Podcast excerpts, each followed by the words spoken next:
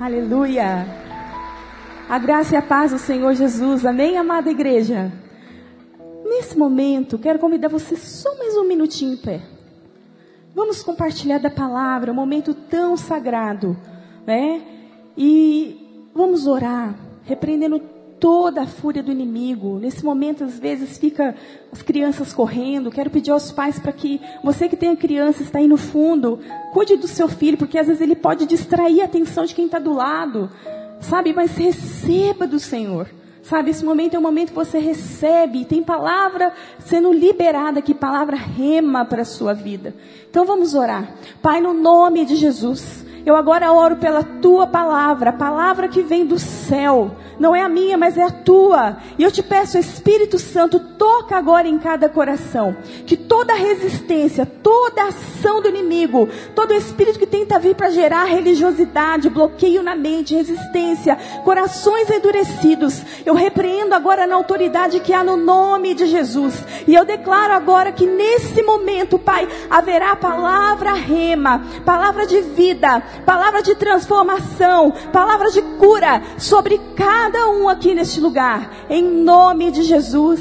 Amém. Amém? Então agora a gente pode assentar. E eu vou ficar em pé. Aleluia.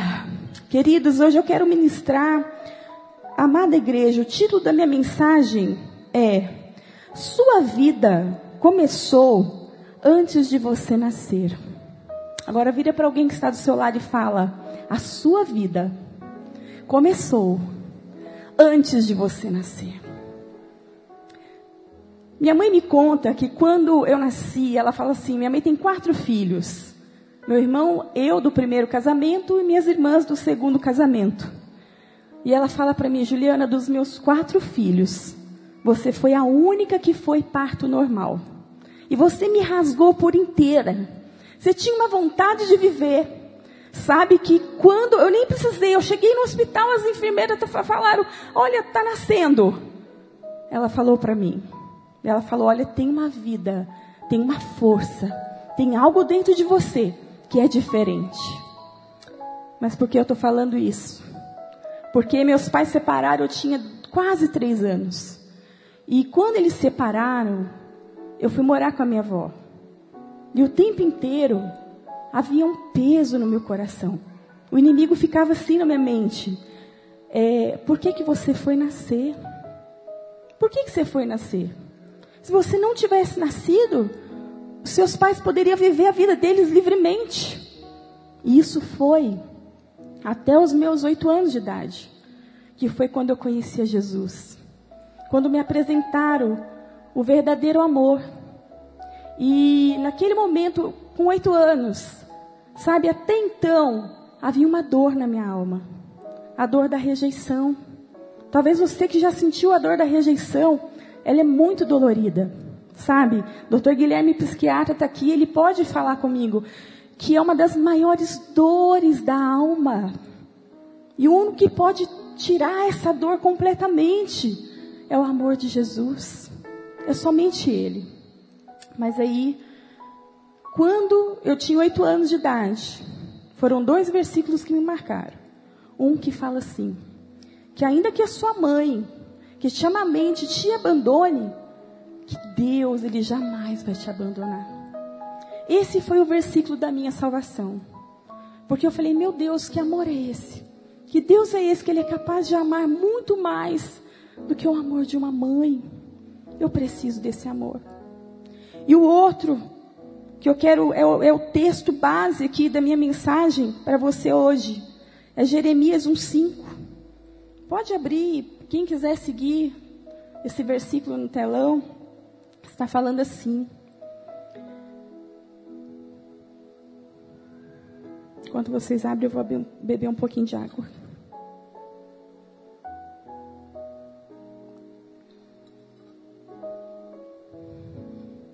Está falando assim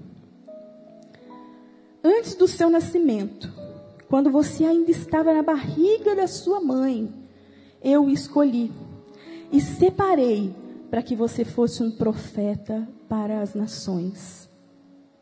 Todos conseguiram abrir? Vamos ler novamente? Antes do seu nascimento, quando você ainda estava na barriga da sua mãe. Olha isso que o Senhor está falando para você. Eu o escolhi e separei para que você fosse um profeta para as nações. Sabe o que significa, igreja? Deus já tinha planejado tudo. Então hoje, o fato de você estar aqui na casa do Senhor, vivendo nessa geração, Deus já tinha planejado tudo. Você já parou para pensar nisso? Isso para mim foi um selo para minha vida. Foi muito forte, sabe? Para trazer convicção de vida no meu coração. Saber que Deus já havia planejado tudo. Porque o sentimento que o inimigo quer que colocar em nós é que nós não somos amados. Por que, que nós fomos nascer? Qual é o propósito de vida? Muitas pessoas querendo se suicidar, espírito de depressão, de angústia, dor na alma. Por quê? Muitas vezes se esqueceram desta palavra. Sabe, o Senhor nos escolheu no ventre da nossa mãe. Não foi por causa do pai, não foi por causa da mãe, mas foi por causa do Senhor.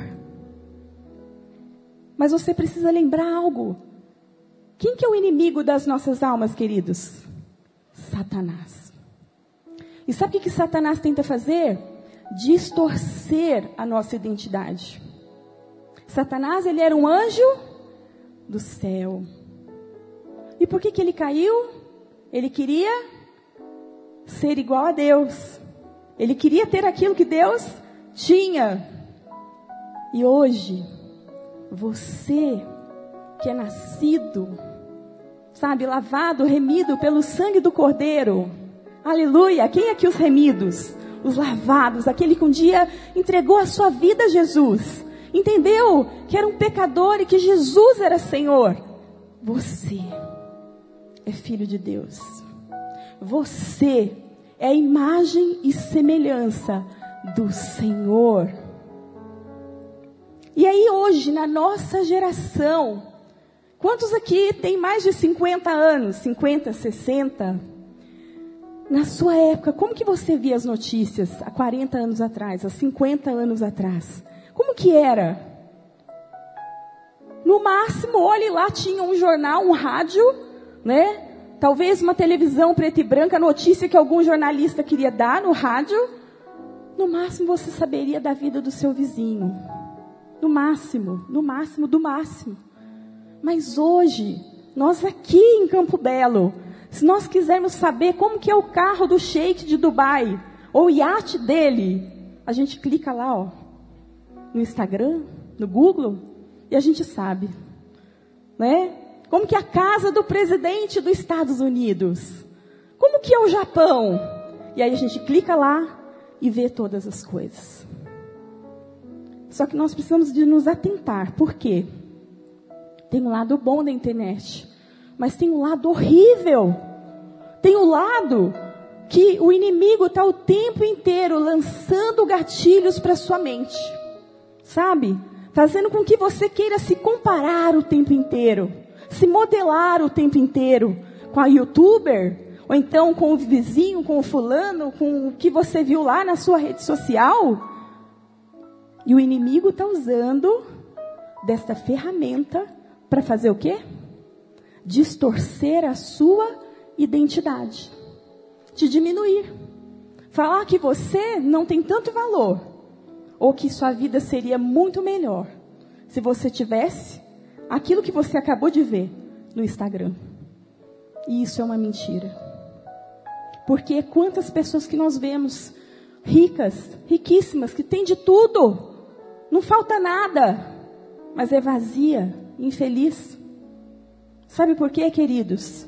Nós só vamos ser preenchidos pela presença do Espírito Santo, pela presença de Deus na nossa vida. E aí, quando eu falei sobre mim, no meu início, do meu nascimento, preste atenção. A área onde o diabo mais te acusa é a área onde Deus mais quer te usar. Eu queria morrer. Eu não queria ter vida, eu me achava um peso. Eu falava, por que, que eu tive que nascer? Por que, que eu tive que nascer nessa família? E aí, mal sabia eu que o que Deus já tinha planejado para mim, na minha história, no ventre da minha mãe, é que eu gerasse vida na vida das pessoas. Vida na vida das pessoas. Então escute aqui a sua história. Quem está escrevendo é o Senhor. Por isso que o inimigo, o tempo inteiro, ele vai tentar te acusar e mostrar para você uma mentira. Mas não acredite na mentira do diabo. Olhe para quem Deus criou você. Olhe para tudo, para todas as promessas, para tudo que Ele te prometeu. Sabe? Eu entendi que a minha missão é ser geradora de vida. E agora o Espírito Santo está falando aí para você. Qual que é a sua missão? O Senhor está trazendo a sua memória. Por que, que Ele te escolheu? Por que, que Ele te colocou aqui para esse tempo? O Senhor está trazendo para você. Sabe? Então, como eu falei, o Senhor nos conhece. Desde antes do nosso nascimento. Né? Em Gênesis 2,8 está falando assim: plantou o Senhor Deus um jardim no Éden e pôs nele o homem que havia formado. O que, que o Senhor fez? Primeiro ele formou o jardim. Depois ele criou e colocou o homem. Significa que antes que o Senhor te criou, ele já tinha preparado o jardim, ele já tinha preparado o seu propósito. Quantos estão comigo? Quantos estão entendendo? Sabe? O Senhor já tinha preparado tudo ali. Então, primeiro ele cria o jardim, depois ele colocou o homem. E para quê? Intimidade com ele, relacionamento com ele, comunhão com ele. Gênesis 3:8. Ouviram a voz do Senhor Deus, que andava no jardim pela viração do dia. Sabe, queridos, não existe melhor lugar de estar, não existe ambiente melhor do que o ambiente da comunhão com o Pai. É uma paz, é uma alegria, sabe? Qual que é a melhor casa? Esses dias eu viajei com a minha família, fomos comemorar 30 anos do ministério de um amigo, pastor William, que todos conhecem. Depois nós fomos para a nossa igreja em Lavras e chegamos. É maravilhoso viajar. Mas a melhor casa é a minha. Você pode dizer isso? A melhor casa é a minha. É o meu travesseiro que eu tenho, é o meu cobertor, é a minha cadeira que talvez está manchada, mas é a minha casa. É o meu pedacinho. É o meu lugar. É o que o Senhor me deu, né? Então ali é o melhor, né? A nossa casa, sabe? Entenda que você é único. E quando olhamos para a vida de Jeremias, o Senhor fala para ele o quê? Eu te separei para mim. Senhor está falando isso para você agora. Eu te separei para mim. Não adianta você fugir.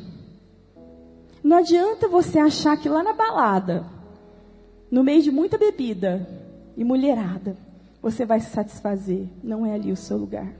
Escuta, você está ouvindo essa palavra. E o Senhor está te chamando. E o Senhor está falando: Eu te separei para mim. Eu te escolhi. Você é filho da promessa. E ainda que você esteja no seu último dia de vida, escute. Escute ainda que você esteja no vale da sombra da morte, na pior das piores das enfermidades, o Senhor ainda te fala: Eu te separei para mim, eu te escolhi, eu te separei, sabe? Existe um propósito que está acima de você e que as pessoas que estão abaixo de você serão abençoadas. Como eu disse, muitas vezes você pode várias vezes ter perguntado por que, que eu nasci nessa família. Por que, que eu fui ter esse pai? Por que, que eu fui ter essa mãe? Por que nessa casa, nessa família, Deus te escolheu para que você trabalhasse para Ele nesse tempo. E o Senhor, Ele converte o coração dos pais aos filhos e dos filhos aos pais. Então, sabe aquela família bagunçada, emaranhada, amaldiçoada, cheia de confusão, de briga, de contenda, de miséria, de pobreza, de gritaria. Talvez você está falando, pastora, você está falando da minha família. Parece que você está falando da minha vida. Deus te chamou para aquela família. Deus te escolheu para fazer algo através de você. Endireitar o seu caminho, endireitar as veredas. Está me ouvindo? E olha só, o Senhor falou, né, para Jeremias. E Josias, ele se tornou, o rei Josias, ele se tornou rei com oito anos. Vocês sabiam disso? Com oito anos. Com quantos anos que eu falei que eu aceitei a Jesus? Oito anos. Sabe? O que mais o Senhor fez? Havia um homem chamado Ciro, que está falando sobre ele em Isaías 45 que aconteceu? Cem anos antes de Ciro nascer, o Senhor falou para o povo de Israel que ia haver um exílio. E que ele ia, depois de, daqui cem anos, iria nascer Ciro.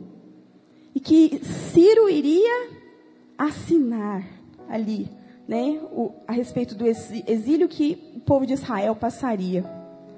Eu pensei, gente, como pode? Mas, para comigo. Como pode? Cem anos antes de Ciro nascer, o Senhor falou que ele nasceria. Que ele seria usado em favor do povo de Israel. Cem anos antes. Ah, pastor, então significa que nós somos robôs? Que é Deus falou e Deus fez e aconteceu? Não, o Senhor, Ele nos dá livre-arbítrio para fazer as nossas escolhas. Mas Ele é soberano acima de todas as coisas.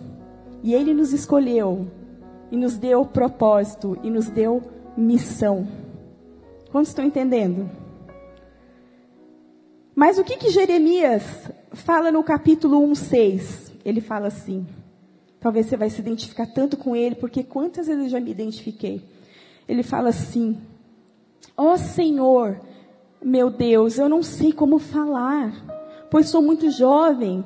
Mas o Senhor respondeu: Não diga que é muito jovem, mas vá e fale com as pessoas a quem eu enviar e diga tudo o que eu mandar.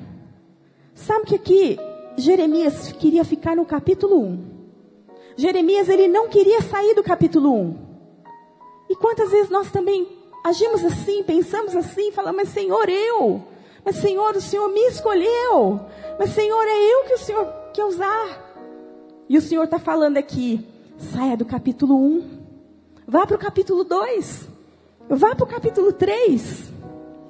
Ah, Senhor, mas às vezes o capítulo 2, o capítulo 3, podem ser capítulos difíceis.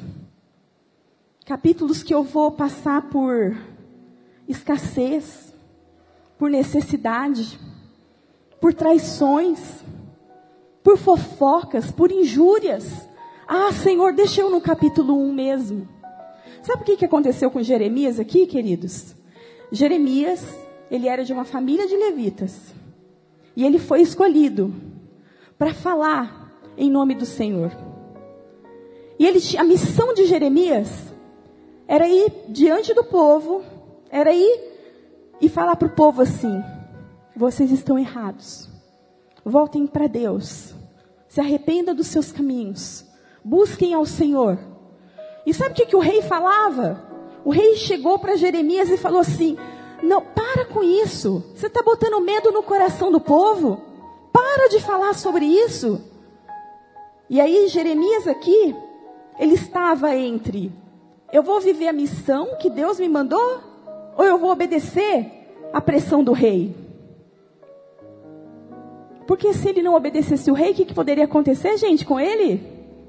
Morrer. Ele confiaria em Deus e veria a missão dele? Ou ele obedeceria ao rei? Então aqui ele queria ficar no capítulo 1. Ele não queria ir para o capítulo 2, ele não queria ir para o capítulo 3. Sabe, isso me faz lembrar tantos capítulos da minha vida, tantas histórias, capítulos de escassez.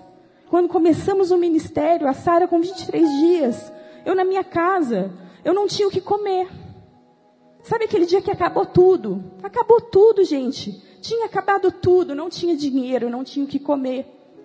E ali tinha macarrão. Mas eu tinha tanta convicção que eu estava no centro da vontade de Deus. Meu coração não estava triste, chorando. Ah, porque está faltando. Mas o meu coração estava assim, Senhor eu creio, o Senhor vai prover na minha vida e na minha família. Eu sinto que eu estou no centro da tua vontade. As nossas maiores experiências vão estar no capítulo da escassez. Vai estar no capítulo da traição. Vai estar no capítulo da dor. As nossas maiores experiências. Porque naquele dia que não tinha nada, o Senhor mandou um casal de pastores lá de Lavras, que nem nos conheciam, através de um irmão que chegou lá. Olha só, o macarrão, a água do macarrão fervendo. O irmão não sabia, não contei nada para ninguém, nem o pastor Daniel. E ele falou assim: Eu vim trazer uma cesta. Mas não foi qualquer cesta, irmãos. Foi, foi uma cesta que eu nunca vi na história da minha vida alguém ganhar. E eu falei, Deus, obrigado, porque é sinal de que a tua presença é comigo, é com a minha casa, é com, estamos no centro da tua vontade. Valeu a pena, valeu a pena. Sabe, queridos, valeu a pena e vai continuar valendo a pena. E o que eu tenho que falar para você é: continue, viva cada capítulo, sabe? Fala para o Espírito Santo, Senhor, com eu e o Senhor sou maioria. Então eu vou viver cada capítulo da minha história. Porque eu também já tive capítulos, queridos. Hoje essa igreja linda, cheia, sabe? Hoje vocês podem olhar para minha família e falar: "Nossa, tão fácil a vida do pastor Daniel. Olha, né, que carro lindo que eles têm, que casa linda que eles têm. Olha que igreja linda, é tudo tão lindo." Mas passei pelo capítulo de só ter na cela eu, meu marido e mais doze. Passei pelo capítulo da inauguração da igreja, que só tinha. Veio dois ônibus de formiga. Quem é dessa época vai lembrar. Veio dois ônibus de formiga na inauguração. Foi embora. No outro culto tinha 30 pessoas. E nós orando, buscando, pedindo ao Espírito Santo, crendo, declarando. Muitas almas, muitas vidas. Já passei pelo capítulo da fofoca, da injúria, da falsidade. Sabe, já passei por tantos capítulos também de verdadeiras amizades. Sabe, já passei pelo capítulo do amor do Senhor o tempo inteiro no meio das enfermidades, no meio das calamidades. E eu tenho certeza que à medida que eu estou falando com você, você está lembrando da sua história, de tudo que você já passou com o Senhor também. Mas eu quero te falar isso. Para que o Espírito Santo possa acender uma chama no seu coração. Para que você saia daqui nessa noite, sabe, como uma faísca. Sabe assim, uma faísca, aquela faísca, quando o gás, quando você vai acender um, um fogão, né? O gás está ligado e você risca o fogo. E aí aquilo ali né, acende, aquela faísca acende assim, eu quero declarar sobre a sua vida, que você vai sair daqui nessa noite incendiado pelo Espírito Santo, sabe, cumprindo o seu propósito e a sua missão sobre a terra. Por quê? Porque a sua história não terminou, o seu livro não terminou. O Senhor, Ele está completando a obra e cada capítulo, o final vai ser incrível. O final vai ser glorioso. O final vai ser maravilhoso. O final você vai morar no céu. Sabe, você vai estar em comunhão com o Pai. Você vai comer a mesa do Pai. Você já parou para pensar nisso? Queridos, nossa vida aqui é isso aqui. Mas a eternidade, ela não tem fim. A eternidade não tem fim. Agora vamos viver a nossa vida hoje, dia de ceia do Senhor. Vamos viver a nossa vida para cumprir o chamado do Senhor. Vamos. O Senhor está reivindicando você nessa noite. Sabe, o Senhor está te chamando. O Senhor está falando para você. Você pode ter desistido da sua missão, mas eu não desisti de você. Você pode ter desistido. Em algum capítulo você paralisou, mas eu não desisti de você. Eu tenho sonhos a teu respeito. E eu vou cumprir cada um deles na sua história e na sua vida. Sabe? Deus chamou Jeremias. E Deus colocou tudo que Jeremias precisava de ser, viver, tudo dentro dele. Mas sabe o que Jeremias precisava de fazer, gente? Dia após dia, andar passo, um passo após o outro, um passo após o outro, depender do Senhor. E é isso que o Senhor nos chama para depender dele. Sabe? Um passo após o outro. Um passo após o outro. aquilo que nós somos. Você está vivo hoje? Belisca você mesmo. Você está vivo. Aquilo que nós somos é um presente que Deus nos deu. A nossa vida é um presente que Deus nos deu. A nossa vida é um presente. Pensa num presente. É bom ganhar presente. Quem gosta de ganhar presente? Eu amo ganhar presente. Quem não? A sua vida é um presente que Deus te deu. Muitas vezes em sentimentos de depressão, de angústia. Sabe, o inimigo está tentando roubar de você o seu presente. Mas aquilo que nós fazemos com a nossa vida, é um presente que nós damos a Deus. Aquilo que nós fazemos com a nossa vida, sabe? A vida é um presente e o que eu faço com ela é como se eu devolvesse ao Senhor um presente. Quem, quantos aqui conhecem Billy Graham? Billy Graham. Queridos, eu me lembro de Billy Graham. Eu, pequenininha, minha avó espírita, morava em São Paulo. E todos os sábados ele tinha um programa na televisão. E eu achava interessante, porque apesar de não saber nada de religião, eu tenho a lembrança da minha avó ouvindo todos os sábados pela manhã ele pregando. E me chamava atenção porque ele era americano. E, ela, e tinha tradutor. E ela ouvia. Billy Graham morreu recentemente. E uma jornalista fez uma pergunta para ele uma jornalista, sabendo que ele já estava para falecer, início de Parkinson, do mal de Parkinson, ela perguntou para ele assim, Billy Graham, doutor Billy Graham, conte uma coisa aqui para mim. É, o senhor já tem noventa e tantos anos, né? Não sei exatamente a idade que ele faleceu. Mas me conta uma coisa. Você não tem medo da morte? Quando a morte chegar, como vai ser para o senhor? E essa jornalista conta que ele falou assim: O que eu mais anseio na minha vida é encontrar com o meu mestre, é encontrar com o meu Senhor. Eu passei a minha vida inteira pregando e falando desse amor de Cristo, mas eu não vejo a hora de me encontrar com o meu Senhor é o maior sonho da minha vida. Aquele que tem convicção do chamado, aquele que foi escolhido por Cristo, aquele que um dia sabia que era pecador e que precisava de se arrepender dos seus pecados e conhecer a Jesus como Senhor da sua vida e teve esse encontro verdadeiro.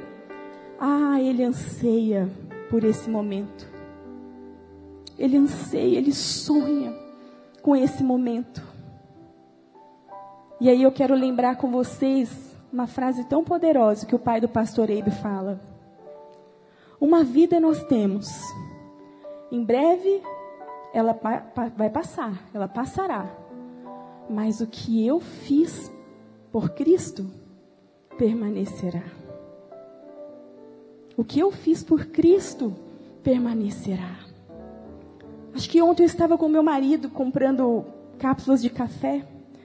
E a vendedora que nos atendeu, ela terminou de nos atender e ela falou assim para o meu marido: Nossa, sua esposa ela tem uma bondade, ela transmite uma calma. E eu falei: Glória a Deus, porque tudo que eu quero é que as minhas expressões sejam as expressões de Cristo na minha vida. Sabe, eu quero que as pessoas, aquelas que talvez eu não precise delas, talvez não, não, não fazem parte do meu caminho, da minha história, mas que no decorrer do caminho, por onde eu passar, as pessoas possam ver que eu amo e valorizo as almas. Eu amo e valorizo as pessoas. Nós precisamos de entender isso, queridos. O nosso chamado. Sabe? O nosso chamado. Feche seus olhos ceia do Senhor. A ceia do Senhor. É só você e o Espírito Santo agora. Não se importe com quem está do seu lado. Quando foi que você ouviu a primeira vez Jesus te chamar? A primeira vez alguém chegou em você e falou do amor de Jesus, que ele morreu na cruz para te salvar. Volta lá. Volta lá. Volta naquele momento onde entrou uma paz no seu coração, onde entrou uma alegria, apesar de que você estava no meio de tanta tribulação, mas entrou uma paz e uma alegria e uma força que as pessoas não entenderam. Mas você recebeu dessa paz que Cristo somente pode dar. Volta lá.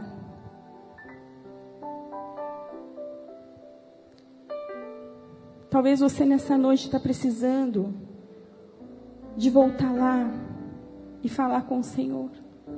Falar, Espírito Santo, eu quero voltar ao primeiro amor. Eu quero voltar ao início de tudo. Eu quero encontrar-me contigo, meu Deus. Eu quero rever os meus valores, meus conceitos. Eu quero viver as primeiras obras, Senhor. Fala para o Senhor, fala, eu me arrependo. Eu me arrependo, Senhor. Eu me arrependo, Senhor. Eu me arrependo. Traz essa faísca para o meu coração nessa noite ao ponto que nessa noite eu não consiga dormir.